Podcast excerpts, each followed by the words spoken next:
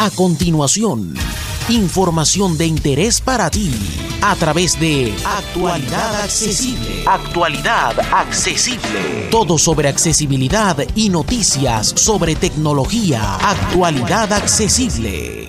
¿Qué tal amigos? Les habla Alfonso Villalobos y de esta manera iniciamos una nueva emisión de su podcast de Actualidad Accesible.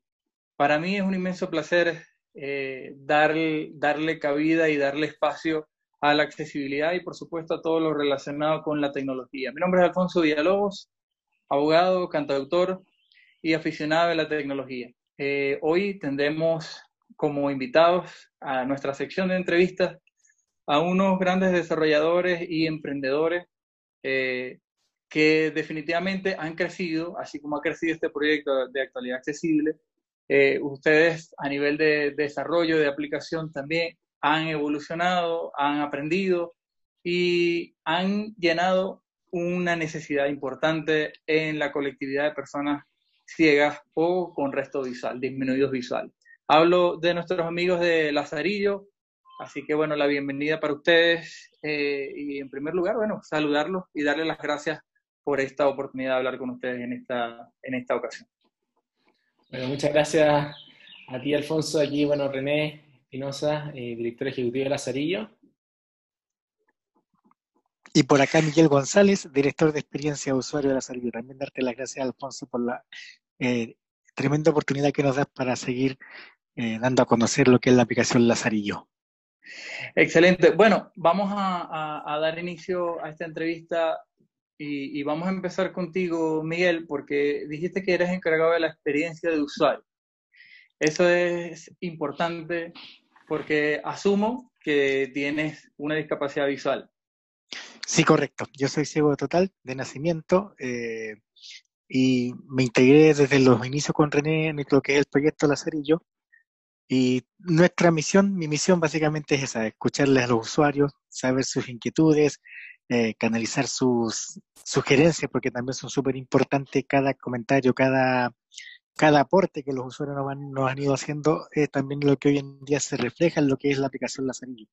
No es algo que se nos ocurra solamente a nosotros, sino que estamos siempre dispuestos a escuchar a los usuarios y en base a eso también ir haciendo las mejoras y correcciones de la aplicación. René, ¿y la iniciativa eh, para cubrir esta necesidad de los usuarios eh, nació cómo? Sí, bueno, claro. Eh, a ver, inicialmente bueno, para que se entienda un poco, Lazarillo es una empresa, una startup, como le llaman algunos. Eh, no partió así, partió eh, unos dos años antes, eh, como el 2014 más o menos, 13, 14. a, fin, a fin del 2013. Sí, de hecho, entre 13 y 14. y la cosa es que partió inicialmente como un proyecto de tesis, donde eh, como que yo venía trabajando ya con un centro médico eh, previamente, donde me había tocado hacer una app para, personas ciegas, donde aprendí mucho a todo el tema de hacer cómo hacer eh, aplicaciones, en ese caso fue Android, más accesible. Entonces ahí en ese entonces Android está como, no está tan avanzado como iOS en torno a la accesibilidad, pero se podía hacer y también, bueno, hablé con alrededor de 30 personas con distintas discapacidades visuales, de baja visión a ceguera total. Y entonces ahí me tomé con Miguel eh, un poco en una capacitación de esta otra app que, que un poco me, dio como los fundamentos para eh, poder hacer después Lazarillo, porque en ese entonces la app que estábamos haciendo como que no fue tan funcional, por decirlo así, que estaba trabajando en este centro médico, pero después, eh, digamos que, que, se veían varias posibilidades, como que una de las cosas que se era como que cómo eventualmente debiese ser un sistema como, como, eh, digamos, como móvil que permitiera que una persona ciega pudiese orientarse mejor eh, y de manera más independiente al interior de lugares donde el GPS no funciona, por ejemplo, al interior de un hospital, al interior de un metro, etc. y ahí como yo quise hacer mi tesis en esto, ya le pregunté a Miguel si me voy a apoyar. Miguel en ese entonces estaba haciendo clases a más personas con discapacidad visual en torno a tecnología asistiva. Para el trabajo. Claro. Y, bueno, fue un poco también como que me interesó trabajar con Miguel porque voy a tener una vista más global de, lo que es como alguien que, maneja mejor la, la, tecnología, alguien que no la maneja tan bien. Y ahí fuimos iterando, haciendo prototipos. Eh, después de un año eh, se tuvo un prototipo que se probó en un centro comercial con siete personas. Eh, todo esto bien artesanal, por decirlo así. no es como hoy día Lazarillo, por decirlo eso hoy día es mucho, mucho mejor. Pero se dieron buenos resultados, o sea, todo, todo, la respuesta fue muy positiva. Y ahí es donde em, después lo que ocurre es que pasa como otro año más, un poco porque ya mi tesis había terminado, eh, pero aproveché de trabajar para otras startups y entender un poco más qué es lo que implicaba emprender. Porque todo el tema de que para hacer una solución real se necesita que, que, bueno, que sea autosustentable y que pueda crecer. Entonces, después de un año ahí fue que partió Lazarillo, 2016. Y, y hablamos de, de, de, un aspecto importante, la sustentabilidad de un, de un proyecto o de cualquier emprendimiento. En este caso, eh, Lazarillo eh, es una aplicación que se ofrece en descarga gratuita eh, para la mayoría de los usuarios. Y, es importante porque facilita el acceso a muchos que no tienen la oportunidad de, pagar una aplicación que cuesta, vamos a estar claros, las aplicaciones para nuestro mercado son aplicaciones costosas en su mayoría. Vamos a poner ejemplos de aplicaciones que yo he probado. Eh, eh, el Blink Square, que es una aplicación no de interiores, pero sí eh, tiene que ver con localización, GPS y todas estas cosas. Esta aplicación cuesta alrededor de 30, 35 dólares. un, sí es verdad que tiene grandes actualizaciones y que tiene una, unas potencialidades súper interesantes, pero 30 dólares un usuario medio no los tiene, porque hay mm, gente que estudia, gente que no tiene trabajo eh, y que, ¿cómo hago? ¿Cómo hago? No? Eh, me dirán, ¿cómo hago yo para comprar una aplicación si tiene ese costo tan elevado? Y, y el reto de Lazarillo, de tener una aplicación gratuita, porque es un reto, eh, hay que reconocerlo. Yo creo que esto hay que resaltarlo porque hay un esfuerzo de, de programación, de diseño, porque hay cosas que nosotros como videntes no vemos, pero que tiene la aplicación en cuanto a funcionamiento. Me explico, la interfaz visualmente tiene un aspecto y eso tiene que cuidarse, ¿me entiendes? Y tú trabajaste en cuidar e, e, ese aspecto. ¿Cómo fue esa, esa eh, digámoslo, esa idea de no poner pagos, de mantener la esencia de lo gratuito a pesar de que tú tienes que vivir de algo?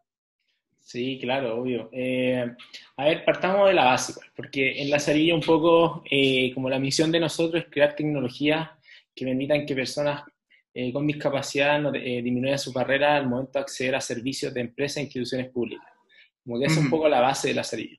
Entonces, desde ahí creamos la app, que, que de hecho la aplicación está disponible tanto para Android como iPhone y bueno, ahí uh hablar un poco más de la app, pero si bien es una aplicación de orientación, hoy día está haciendo mucho más, es una forma de conectarse con el entorno.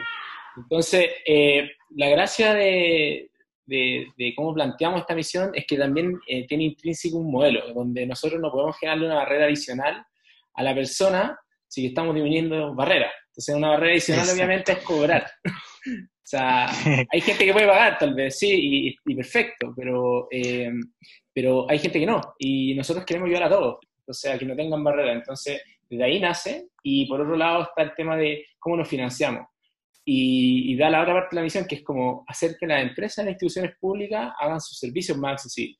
Entonces, si nosotros desde Lazarillo podemos llegar a una comunidad grande, eh, las empresas y las instituciones generan más interés. Y de hecho, nosotros nos financiamos hoy día porque instituciones eh, se vinculan a Lazarillo y pagan por eso, y, pues, por ejemplo, tenemos eh, centros de salud que la aplicación funciona no solamente para llegar a la entrada, sino al interior del centro de salud y te permite guiarte al interior de forma independiente. O sea que si yo estoy en una oficina, Miguel, si yo estoy en una oficina eh, de alguna institución X, para no ponerle un nombre, eh, y quiero llegar a, hay cinco pisos en esa oficina y quiero llegar a la oficina 33, que está ubicada en el cuarto piso a mano izquierda, ¿eso es posible con Lazarillo? Efectivamente, nosotros, si se vinculan con nosotros las instituciones o, empresas, ¿no es cierto?, las entidades gubernamentales, eh, podemos llegar a hacer nosotros, a, habilitar ese espacio y de tal manera que dentro de ese espacio se pueda mover a un punto en específico, igual como lo hace en la calle. La base de datos, o sea, entiendo que la base de datos ustedes la tendrían que trabajar eh, eh, con realidad aumentada y una cantidad de elementos en paralelo. Sí, o sea, mira, eh, te puedo explicar un poco el proceso. O sea, nosotros hoy día, bueno, de hecho estamos ya teniendo presencia con estos servicios, no solamente en Chile, que es de donde somos, sino también en Costa Rica, en México, en Uruguay, en Perú. Estamos obviamente ahí haciendo todo el tema de la gestión para que sea en Colombia y más países, en verdad.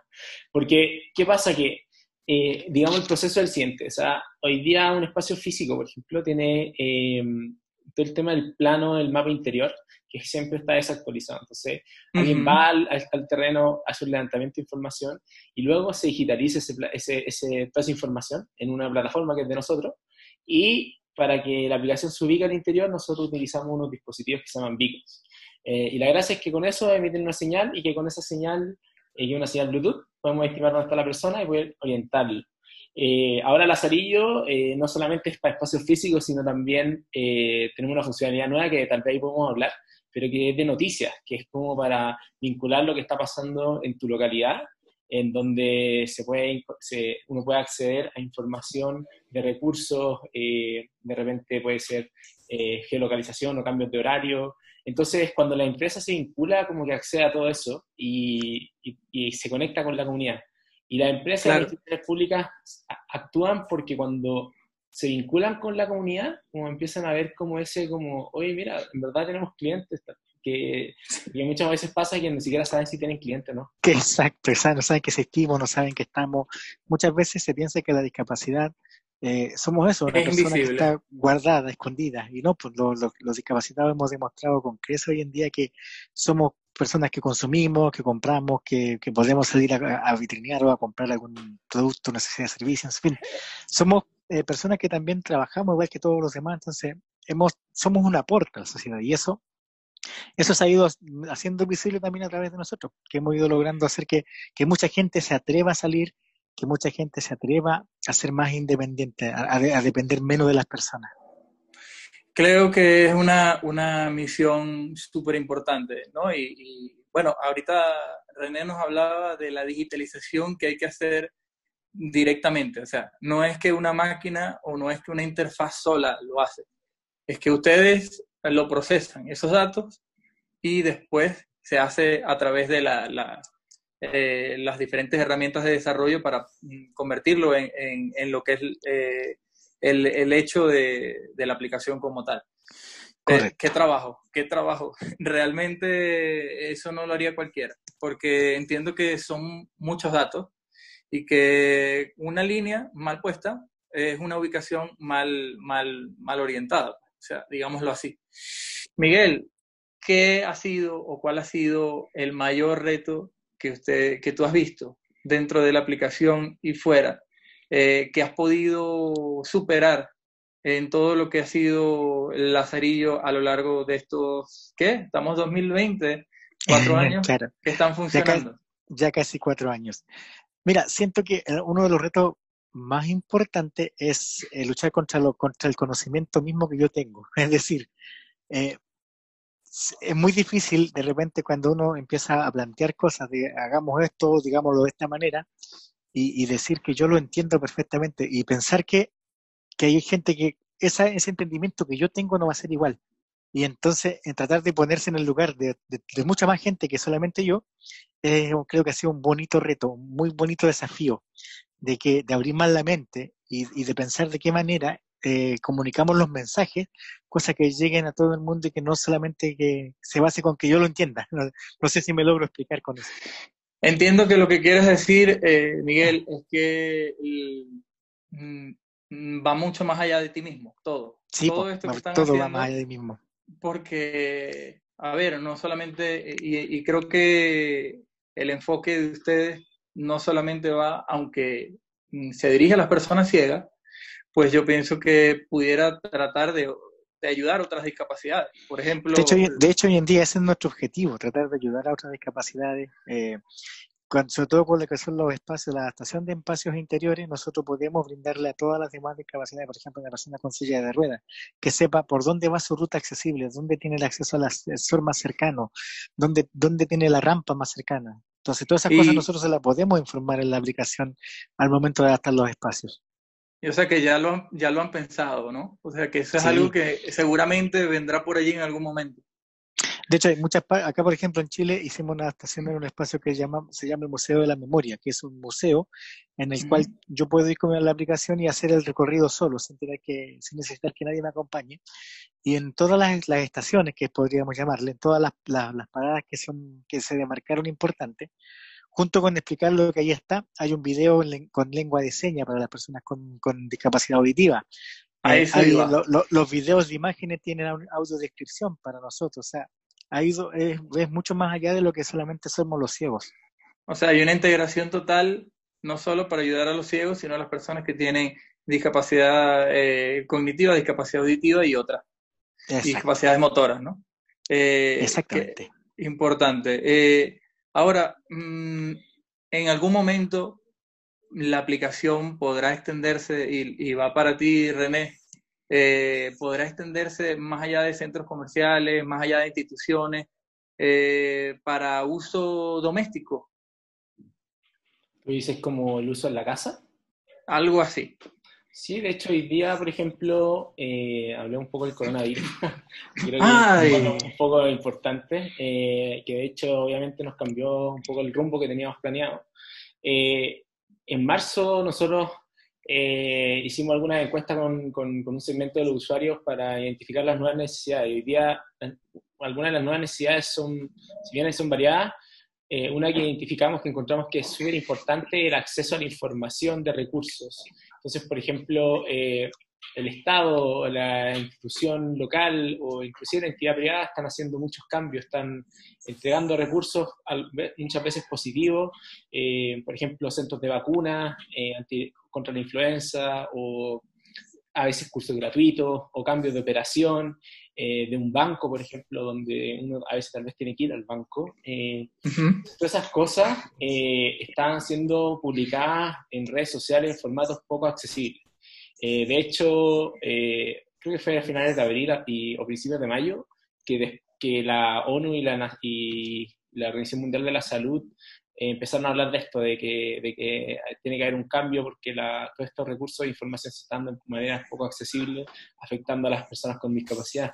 Entonces, nosotros partimos esto en marzo, como que se entienda, podemos responder a esto porque tenemos una conexión con la comunidad que nos permite como también anticiparnos y, y ahí, o sea, hoy día tú desde Lazarillo, eh, no una app solamente va a salir a la calle, hay una sección nueva de noticias que te, llega información. En Colombia, por ejemplo, el INSI ya se vinculó, eh, está a generar algunas eh, noticias. Eh, la idea es que esto a poco la vayamos masificando y la Sarillo no solamente la app de orientación, sino que también tú puedas ingresar desde tu casa, por ejemplo, y informarte de qué, qué, actividades o qué recursos están en tu comunidad y que Lazarillo sea una fuente de información en un formato accesible. Básicamente eh, es, Los felicito por esa iniciativa. Además, en este momento, nosotros como personas con discapacidad, y Miguel me puede complementar en ese sentido, eh, tenemos que tener mucha más prudencia que cualquier otro,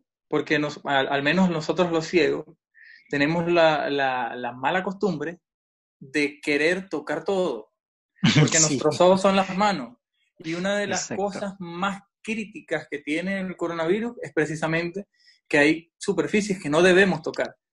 ¿Qué piensas tú de y en la calle.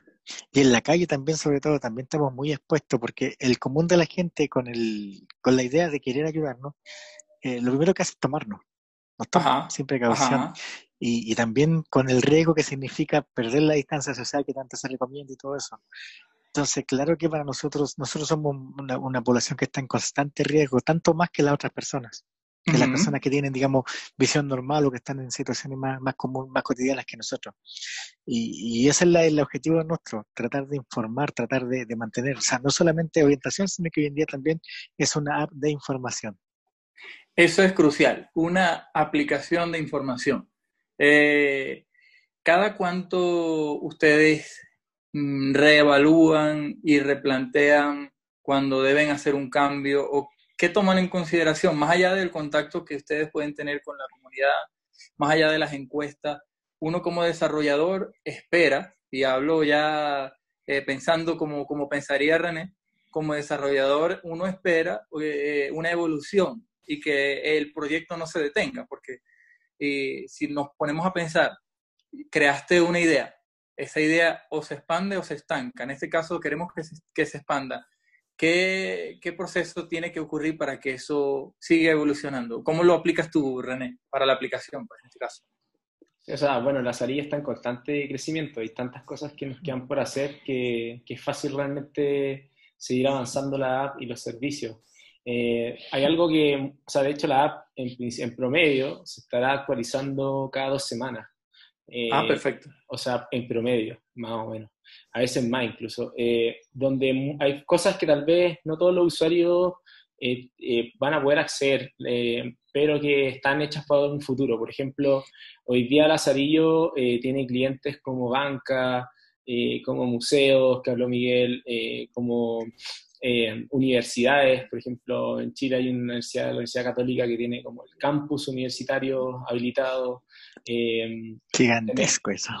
Que es gigante, es gigante y sirve, no, en verdad sí sirve a todo.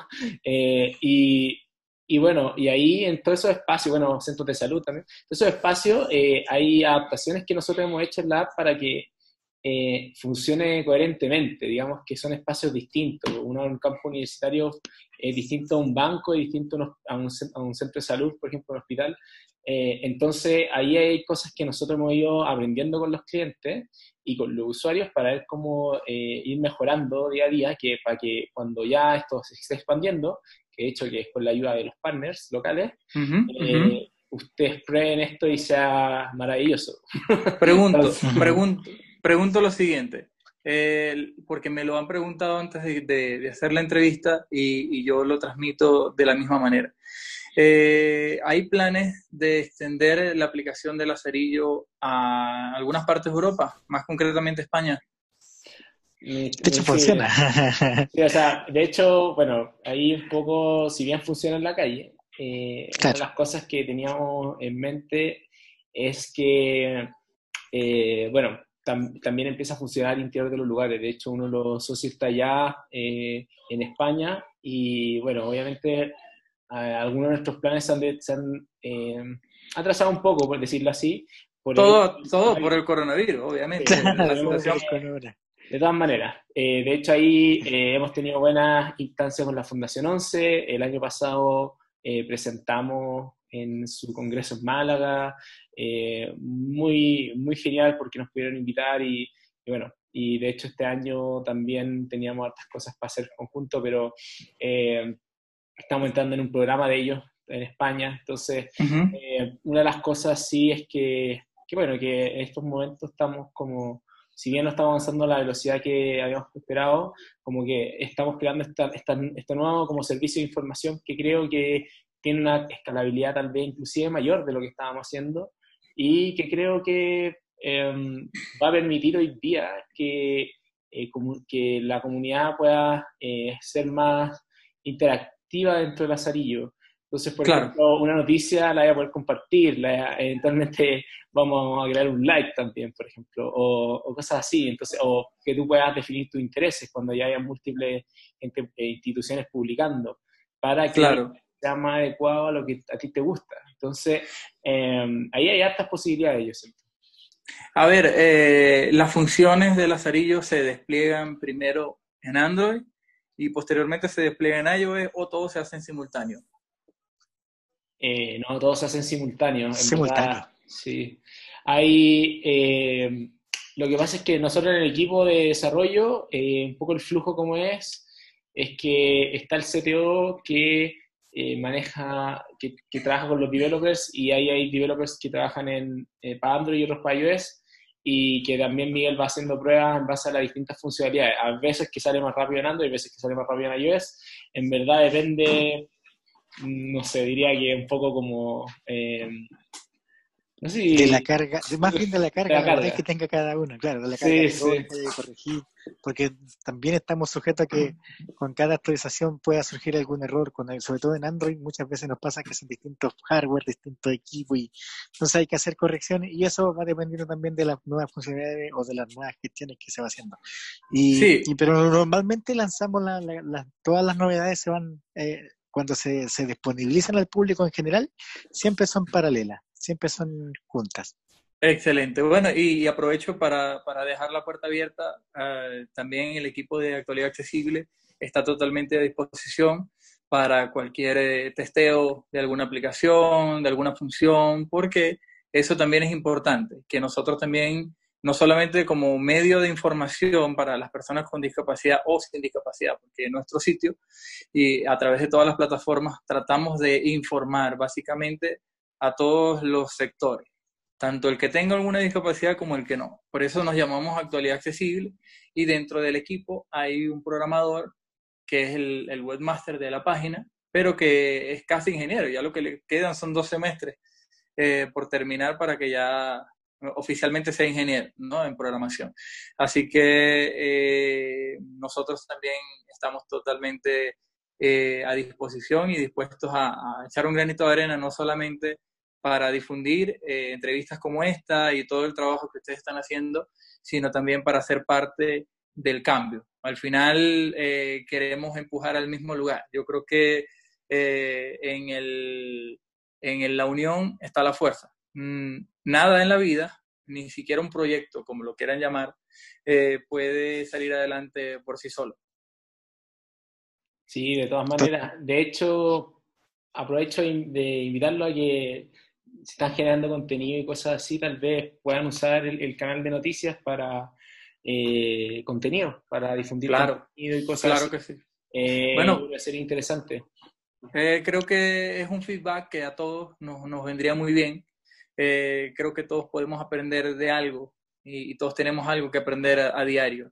Y, y la, verdad es que me siento muy contento, muy satisfecho de, de, de abrir los micrófonos y de, y de que todos los lectores de actualidad accesible a través de las diferentes plataformas de podcast, porque nos escuchan en Spotify, nos escuchan en Apple Podcast, en Google Podcast, en Overcast, en YouTube, por supuesto, y a través del sitio web eh, actualidadaccesible.com. ¿De qué manera la gente particular, no hablemos de instituciones ni de Estado, hablemos de personas particulares que quieran apoyar el proyecto, cómo pueden comunicarse con ustedes?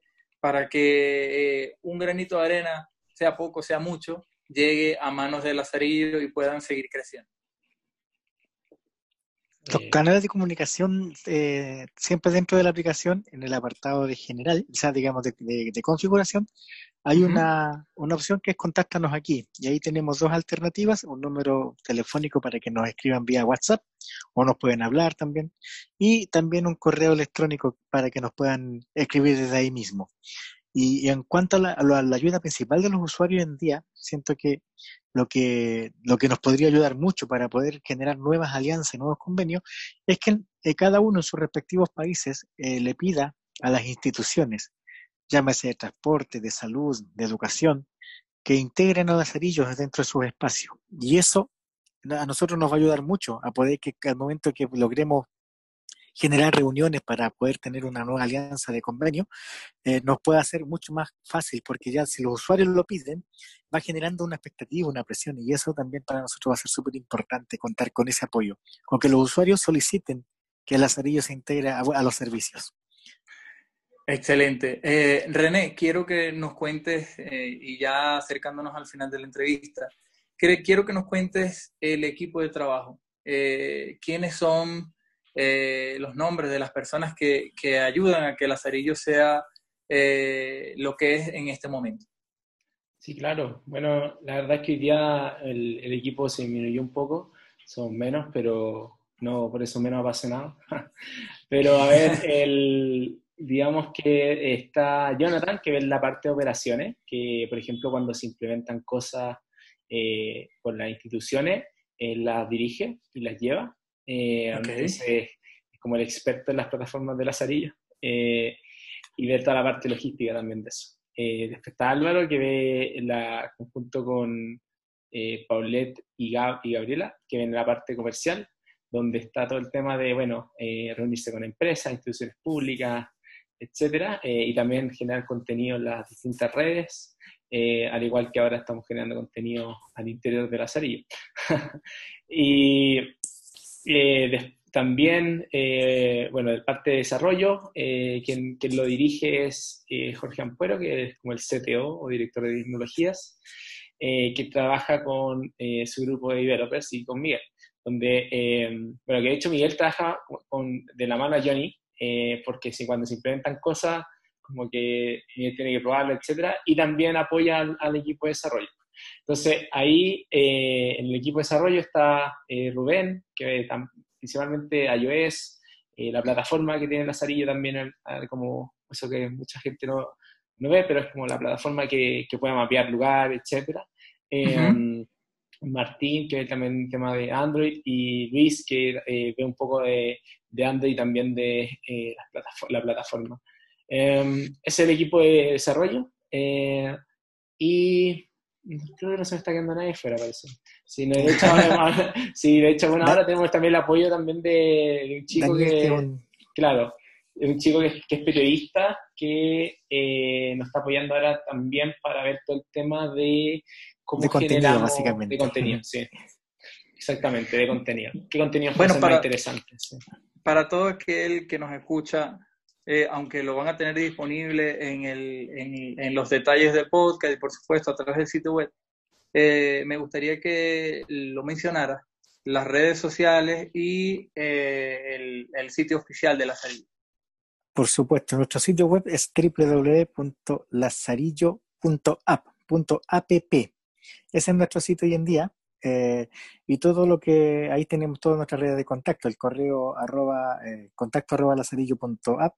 También está, desde ahí tenemos arroba lazarillo app con dos P, app, lazarillo app, ¿no es cierto? Que es el arroba para Twitter, eh, Facebook e Instagram, que ahí también nos pueden encontrar.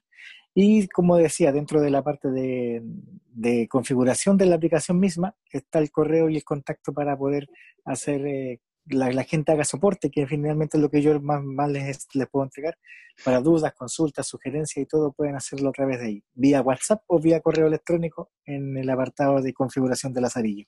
Miguel, ya para despedirnos, tu mensaje para todos los usuarios y tú desde, desde tu experiencia de usuario, eh, ¿A dónde va Lazarillo y qué quiere lograr Lazarillo eh, de aquí, qué sé yo, a tres años más, cuando esta situación eh, atípica que tenemos de, pandemia se normalice o desaparezca? La idea es que desaparezca, no que se normalice. Exacto, la idea es que desaparezca, es lo que todos esperamos. Bueno, primero agradecerte por la oportunidad que nos das para poder difundir la aplicación. segundo, decirle a todos los usuarios que siempre estaremos dispuestos a escucharles que aunque no se vean no, no, de inmediato reflejadas sus sugerencias en la aplicación, siempre les estamos escuchando y siempre las tenemos en cuenta.